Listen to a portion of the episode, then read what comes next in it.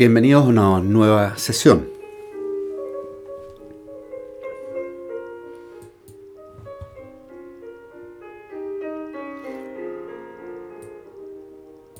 En esta ocasión vamos a continuar con el análisis de la, del parágrafo 51 de Ser y Tiempo.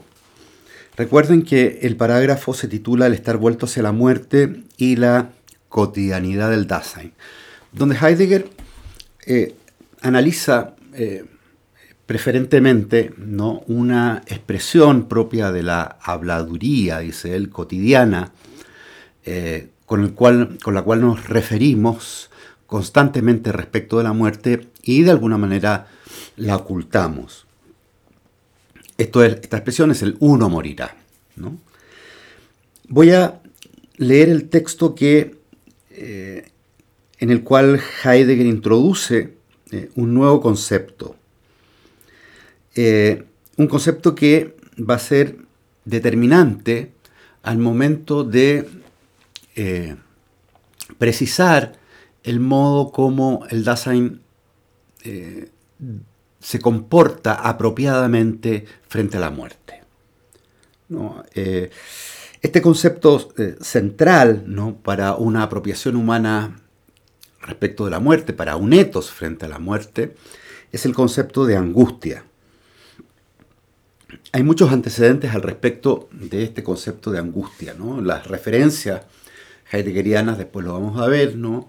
son es, San Agustín, eh, es también y particularmente, eh, es también Lutero y particularmente digo eh, Kierkegaard, ¿no? con un conocido eh, texto que se llama El concepto de angustia. Pero voy a leer el texto en el cual en este parágrafo Heidegger se refiere al tema de la angustia y cómo él lo va a distinguir particularmente del miedo. Cito, ahora bien, junto con procurar, esta tranquilización que aparta al Dasein de su muerte, el uno adquiere legitimidad y prestigio mediante la tácita regulación de la manera como uno tiene que comportarse en general respecto de la muerte. Ya al pensar en la muerte es considerado públicamente como pusilanimidad, inseguridad de la existencia y sombría huida del mundo. El uno no tolera el coraje para la angustia ante la muerte. El predominio del estado interpretativo público del uno ya ha decidido acerca de la disposición afectiva que debe determinar la actitud ante la muerte. La angustia ante la muerte, en la angustia ante la muerte, el Dasein es llevado ante sí mismo como estando entregado a la posibilidad insuperable. El uno procura convertir esta angustia en miedo, ante la llegada de un, acontecimiento. Hecha ambigua al convertirse en miedo, la angustia se presenta además como una flaqueza que un Dasein seguro de sí mismo debe experimentar. Lo debido, según el, el tácito decreto del uno, es la indiferente tranquilidad ante el hecho de que uno se muere. El cultivo de una tal superior indiferencia enajena al Dasein de su propio e irrespectivo poder ser. Hasta ahí Heidegger. Bien, eh, ¿qué sucede? Habíamos visto en la sesión pasada que una de las características de esta forma de hablar que llama Heidegger habladuría, et uno morirá, es que se trata precisamente de una certeza ambigua. Una certeza ambigua. Por una parte, de alguna manera se admite que uno se muere o que uno morirá, pero por otra parte se le resta, por decirlo así, a la muerte su carácter eh, más amenazante, convirtiéndola de alguna manera en una certeza eh, eh, que no da cuenta de, de, su carácter radicalmente inminente y amenazante. Y particularmente eh, convirtiéndolo, por decirlo así, a una suerte de abstracción del uno morirá. Este es el, es el carácter, podríamos decir, ambiguo de la fórmula uno morirá. Eh, se trata, y aquí es importante tener en cuenta, de una certeza, ¿no? Eh, el modo propio de comportarse frente a ella, ¿no? Se trata de una certeza que es, para Heidegger, o que debe ser, una certeza superior a una certeza de carácter puramente empírico o una certeza de, carácter racional. Eh, la certeza propia, por decirlo así, o la certeza apropiada frente a la muerte, no es la certeza del uno morirá. No es ni siquiera una certeza de carácter empírico mediante la cual yo a través de una revisión de casos, de casos por decirlo así, llegue ¿no? a la certeza de mi propia muerte.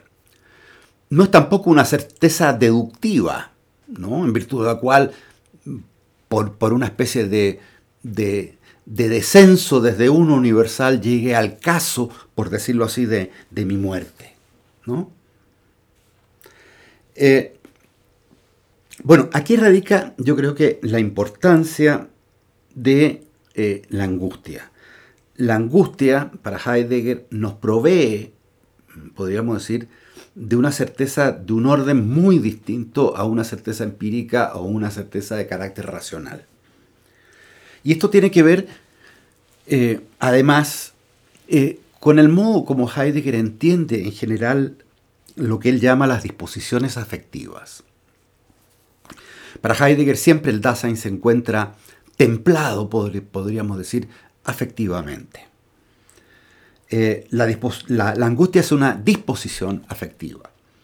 Heidegger esto lo llama con una expresión alemana, Befindlichkeit, que se puede traducir como disposición afectiva, como lo traduce, por ejemplo, Rivera, o bien como lo traduce Gauss como un encontrarse, ¿no? en el sentido de que me encuentro en tal o cual estado de ánimo.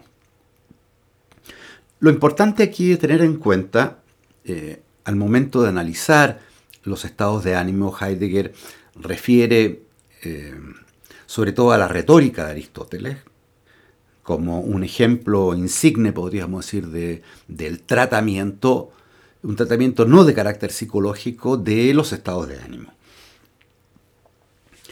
Eh, ¿Qué es lo importante de tener en cuenta a, la hora de eh, analizar lo que Heidegger llama los estados de ánimo?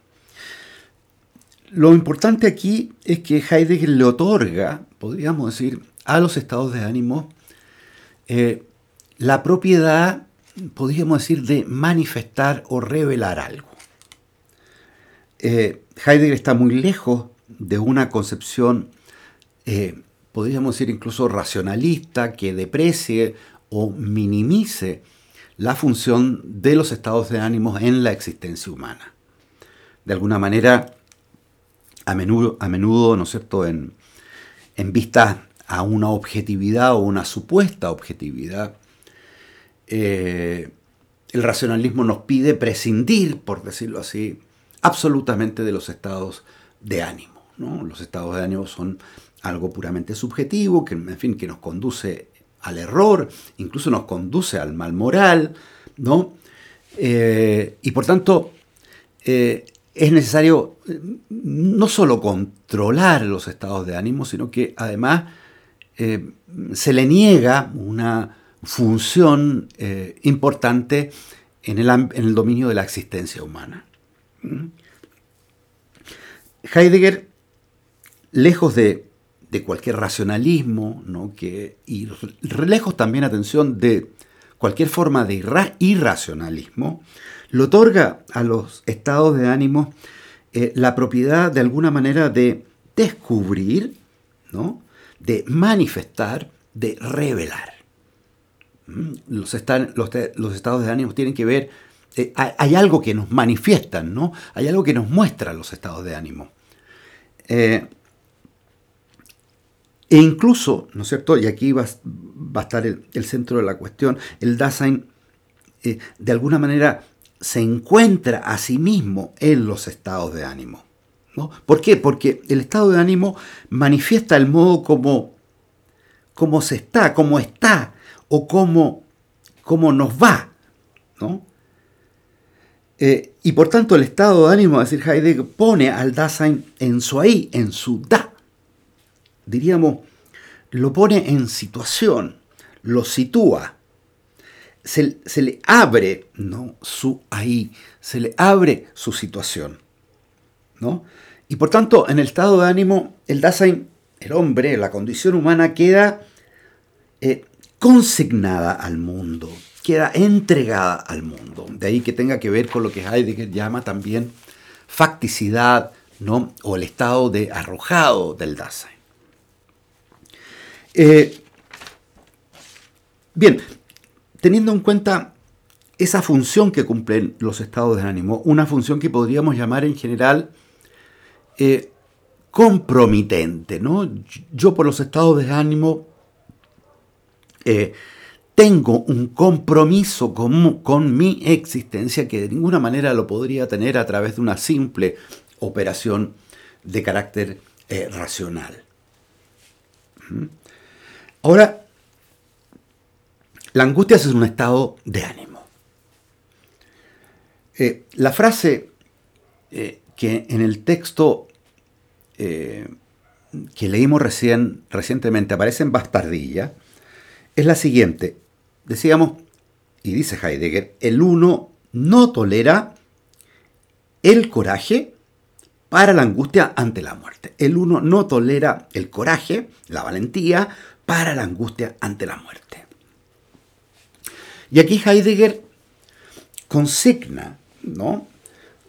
Como una operación, por decirlo así, del uno morirá, ¿no? La conversión de la angustia en simple miedo. Eh, esto va a ser muy importante, ¿no? La conversión de la angustia en simple miedo. ¿Por qué? Porque el ante qué de la angustia, va a decir Heidegger, es decir, aquello ante lo cual nos angustiamos, no es un ente intramundano, no es un acontecimiento, podríamos decir, eh, mundano como tal, no es un ente ante lo cual nos angustiamos, sino, dice Heidegger, el ante qué de la angustia es el estar en el mundo en cuanto tal. ¿No? Es esto que Heidegger llama el Interweltsein, ¿no? Es el estar en el mundo en cuanto tal. Y por tanto, lo que se hace presente ¿no? en la angustia es el mundo como totalidad y mi propio estar en el mundo. ¿Mm? Eh, y por consiguiente, lo que de alguna manera eh, podríamos decir eh, se dice ¿no? cuando nos angustiamos, es este, este no estar en ninguna parte. La angustia, decimos, dice Heidegger, no es nada, ¿no? y no está en ninguna parte hay una cierta indeterminación de la angustia, que, que se expresa en este decir no es nada y no está en ninguna parte. El nada y en ninguna parte. ¿Mm? De manera que una forma de reconocer, por decirlo así, para Heidegger, incluso para los psiquiatras, ¿no? Eh, cuando estamos frente a una angustia y cuando estamos frente a un simple miedo, es que la referencia por decirlo así, de, eh, la angustia implica esta indeterminación de, de el no es nada y en ninguna parte. ¿Mm? Eh, en cambio, el miedo siempre nosotros como que lo podemos precisar.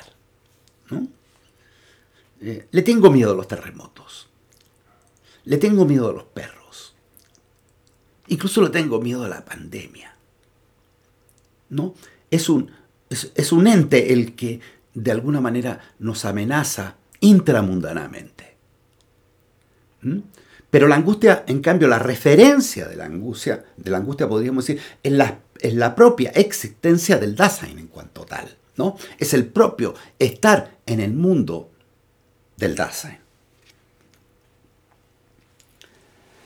Eh, ahora, si el estado de ánimo, como hemos dicho, nos dice cómo uno está, ¿no? O cómo uno se siente, ¿no? Porque, o cómo me encuentro, si utilizamos este sentido de la expresión alemana Befindlichkeit, cómo me encuentro. ¿Mm? Lo que la angustia revela para Heidegger eh, es que uno se siente, dice Heidegger, desazonado. Y utiliza una expresión que, es bastante difícil de, traducir y que ha dado eh, lugar a múltiples traducciones, que es la expresión alemana Unheimlichkeit eh, o Unheimlich, que en fin, se puede traducir por terrible, por siniestro, por ominoso. De hecho, hay un famoso ensayo de Freud de 1919 que se titula precisamente así, Das Uneilige. Eh, es decir, podemos traducirlo como lo ominoso. ¿Mm? Eh, Heimlich no significa lo familiar. De manera que la expresión uneilig eh, significa algo así como eh, eh, lo, que, lo, que produce extrañeza, podríamos decir. ¿no? es un estar fuera de lo familiar. ¿Mm?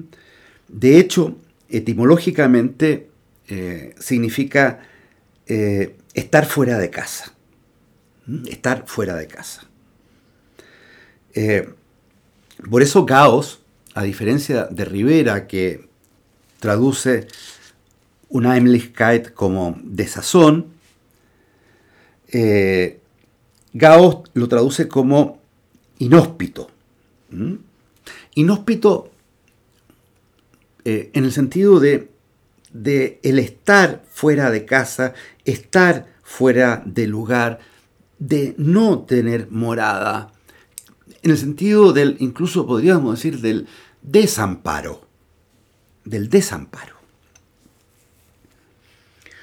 Eh, pues bien, lo que, lo, lo que produce eh, la angustia es precisamente esta, este paso, podríamos decir, de, del mundo entendido eh, como lo familiar, simplemente, a, una, a un sentimiento por el cual estamos fuera de casa, estamos fuera de lugar, estamos sin morada, estamos desamparados, quedamos plenamente expuestos.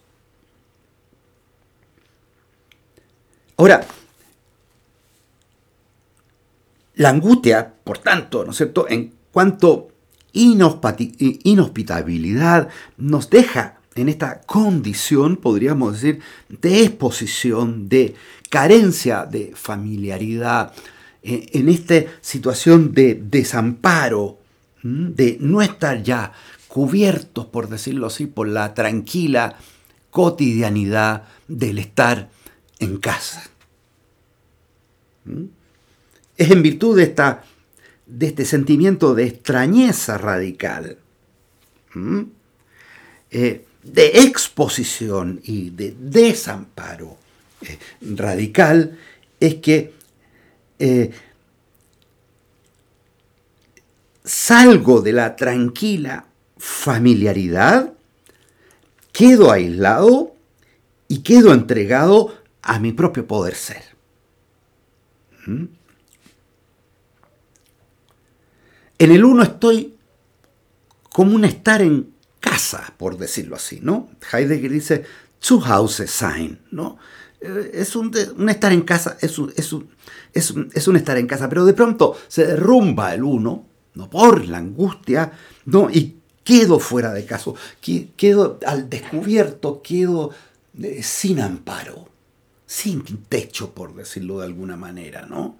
En una situación de, de extrañeza radical. ¿Mm? Salgo de la tranquila familiaridad del uno, ¿no? Y quedo, en cierto sentido, solitario, aislado.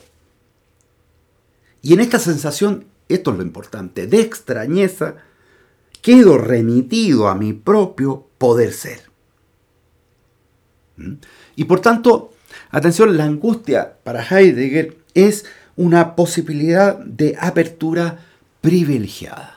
Es una posibilidad de apertura eh, privilegiada.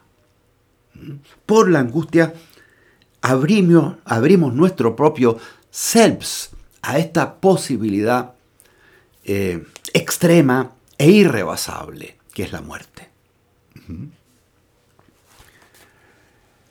Eh, por eso que, en cierto sentido, eh, la certeza de la muerte, del uno morirá, ¿no? queda siempre por debajo, por decirlo así, de, ese tipo de ser, del tipo de certeza que, que es capaz de manifestar la angustia. La angustia tiene el carácter de esta capacidad de mostrarnos, de revelarnos algo, de revelar nuestra propia posibilidad. Y por tanto la angustia es una posibilidad de apertura privilegiada para Heidegger. Entonces, eh, atención, ¿no? Para Heidegger no se va a tratar, evidentemente, eh, cuando se trata de la apropiación humana de la muerte, cuando se, trata de constituir un etos frente a la muerte, cuando se trata de el derrumbe, podríamos decir, del uno morirá, eh, no se trata de algo así como pensar en la muerte. ¿Mm? No es que, eh, por, por, decirlo de alguna manera, nos pongamos, necesitemos ponernos a reflexionar o a meditar sobre la muerte es que la muerte se manifiesta eh, como una amenaza radical, no en virtud de una suerte de, certeza de carácter empírico, ¿no?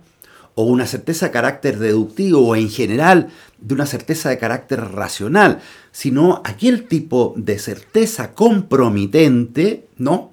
que son solamente capaces de dar los estados de ánimo y en particular para Heidegger la angustia este estado de ánimo, por decirlo así, negativo y sombrío, ¿no?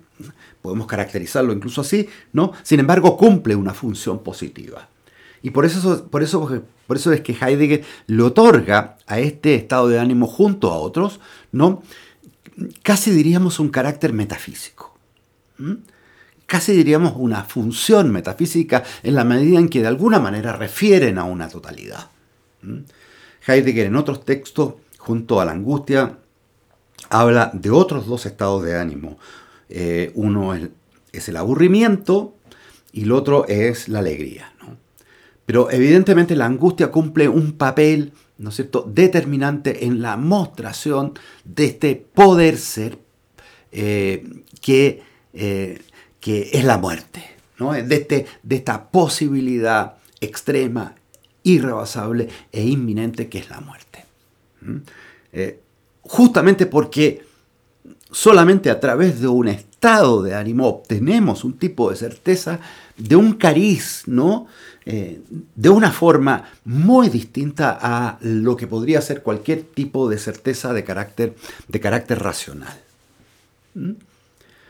Eh, bien, para terminar yo quisiera comentarles un texto de, de la novela de Tolstoy, La muerte de Iván Illich. Es un texto que está al inicio del capítulo 6, que justamente eh, yo creo que Heidegger de aquí, eh, por decirlo así, sacó mucho material, ¿no?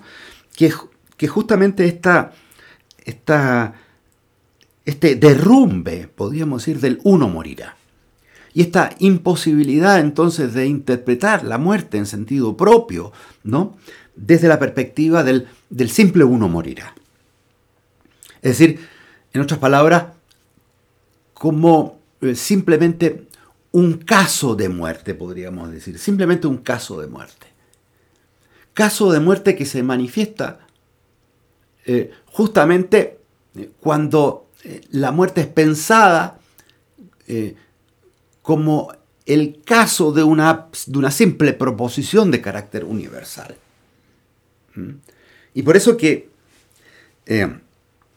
Tolstoy, por la boca de Iván Illich, eh, pone un ejemplo que resulta en extremo significativo. Nombra un silogismo aprendido en un manual de lógica, ¿no? Eh, que es el siguiente silogismo. Y, enseguida Iván Illich va a manifestar precisamente su insatisfacción respecto de, eh, de este silogismo como explicativo, por decirlo así, de su propia vivencia de la muerte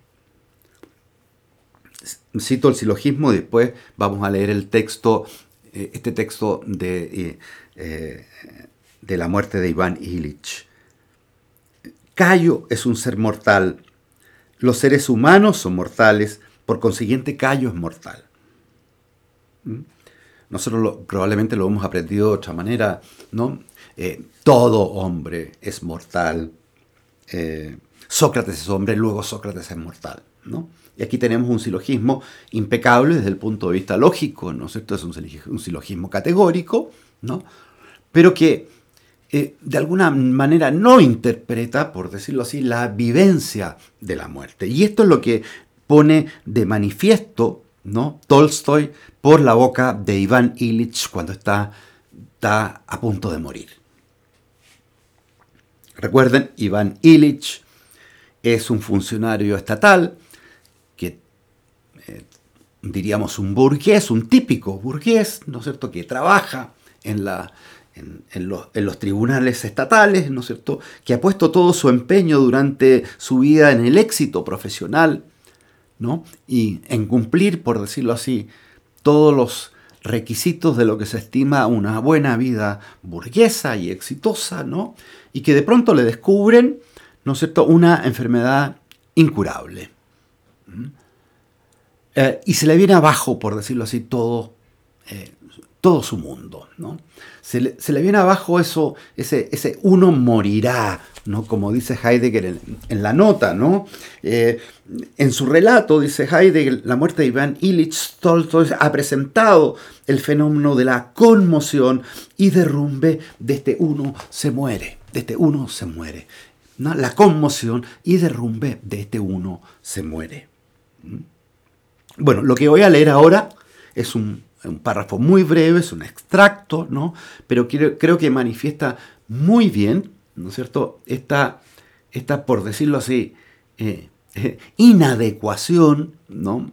Eh, por decirlo así, de, del uno morirá, ¿no? Para interpretar efectivamente la vivencia de la propia muerte y cómo de alguna manera se derrumba o se le derrumba a Iván Illich eh, todo su mundo ¿no? cuando le eh, descubre eh, que tiene una enfermedad incurable. Toda su vida profesional se le viene abajo, lo único que se mantiene como, como, legítimo es de alguna manera su infancia. ¿no? Y las referencias a la infancia en el texto que vamos a leer son notorias. Leo entonces el texto y lo, comentamos finalmente. Eh, dice, leo, Iván Illich vio que se moría y su desesperación era continua. En el fondo de su ser sabía que se estaba muriendo, pero no solo no se habituaba a esa idea, sino que sencillamente no la comprendía ni podía comprenderla. El silogismo aprendido en la lógica de Kaisewetter, Cayo es un ser humano, los seres humanos son mortales, por consiguiente Cayo es mortal, le había parecido legítimo únicamente con relación a Cayo, pero de ninguna manera con relación a sí mismo. Que Cayo, ser humano abstracto, fuese mortal, le parecía enteramente justo, pero él no era Cayo, ni era un hombre abstracto sino un hombre concreto, una criatura distinta de todas las demás. Él había sido el pequeño Vanya para su papá y su mamá, para Mitcha y Volodya, para sus juguetes, para el cochero y la niñera, y más tarde para Katenka, con todas las alegrías y tristezas y todos los entusiasmos de la infancia, la adolescencia y la juventud. ¿Acaso Cayo sabía algo del olor de la pelota de cuero de rayas que tanto gustaba a Banja? ¿Acaso Cayo besaba de esa manera la mano de su madre? ¿Acaso el frufru del vestido de seda de ella le sonaba a Cayo de ese modo? ¿Acaso se había rebelado éste contra las empanadillas que servían en la facultad? ¿Acaso Cayo se había enamorado así? ¿Acaso Cayo podía presidir una sesión como él la presidía? Cayo era efectivamente mortal y era justo que muriese. Pero en mi caso, se decía, en el caso de Vanya, de Iván Illich, con todas mis ideas y emociones, la cosa es bien distinta y no es posible que tenga que morirme. Eso sería demasiado horrible. Hasta ahí el texto de Tolstoy. Si ustedes se fijan, eh, el texto cita un silogismo aprendido en un manual de lógica, y esto es lo que recuerda Iván Illich. Cayo es un ser humano, los seres humanos son mortales, por consiguiente Cayo es mortal. Y dice Iván Illich, este, este, esto le había parecido legítimamente, únicamente con relación a Cayo, pero de ninguna manera con relación a sí mismo. ¿Por qué? Porque Cayo es un ser abstracto. Y que fuese mortal le parecía enteramente justo. Pero él no era Cayo, ni era un hombre abstracto, sino, dice el texto, un hombre concreto, una criatura distinta a todas las demás. ¿Quién era? ¿Quién era Iván Illich? Él había sido, dice, pequeño, el pequeño Vanya para su papá y su mamá, para Viña y Volodya, para sus juguetes, para el cochero y la niñera, y más tarde para Ketenka. Y después se pregunta, ¿acaso Cayo sabía algo del olor de la pelota de cuero de rayas que tanto gustaba a Banjo? ¿Acaso Cayo besaba de esa manera la mano de su madre? ¿Acaso el frufru del vestido de seda de ella le sonaba a Cayo de ese modo? Concluye el texto, Cayo era efectivamente mortal y era justo que muriese, dice Iván Illich. ¿No? Pero la cosa es bien distinta cuando me toca a mí. Yo no soy Cayo, ¿sí? En otras palabras, si ustedes quieren, yo no soy no ese caso de una mera proposición de carácter universal. ¿Mm? Eh, esta, este, todos los hombres son mortales. Cayo es mortal. Cayo es hombre, perdón. Luego Cayo es mortal. ¿no? Él no es Cayo. ¿no? Es un sujeto individual. No es un mero caso de una proposición universal. Pues bien, precisamente lo que Heidegger ha querido señalarnos en gran medida, ¿no es cierto?, es esta inadecuación, por decirlo así, de el uno morirá, de esta interpretación, podríamos decir, de, de la muerte simplemente como un caso de una, de, una enunciación de carácter universal. Eh, lo que está en juego con la muerte eh, es siempre mi propia muerte. Es, siempre la muerte pronunciada desde el pronombre eh, personal del yo soy. Y esto es lo que el mismo Tolstoy ha querido eh, decirnos. Bien, eh, muchas gracias y nos vemos en la próxima sesión.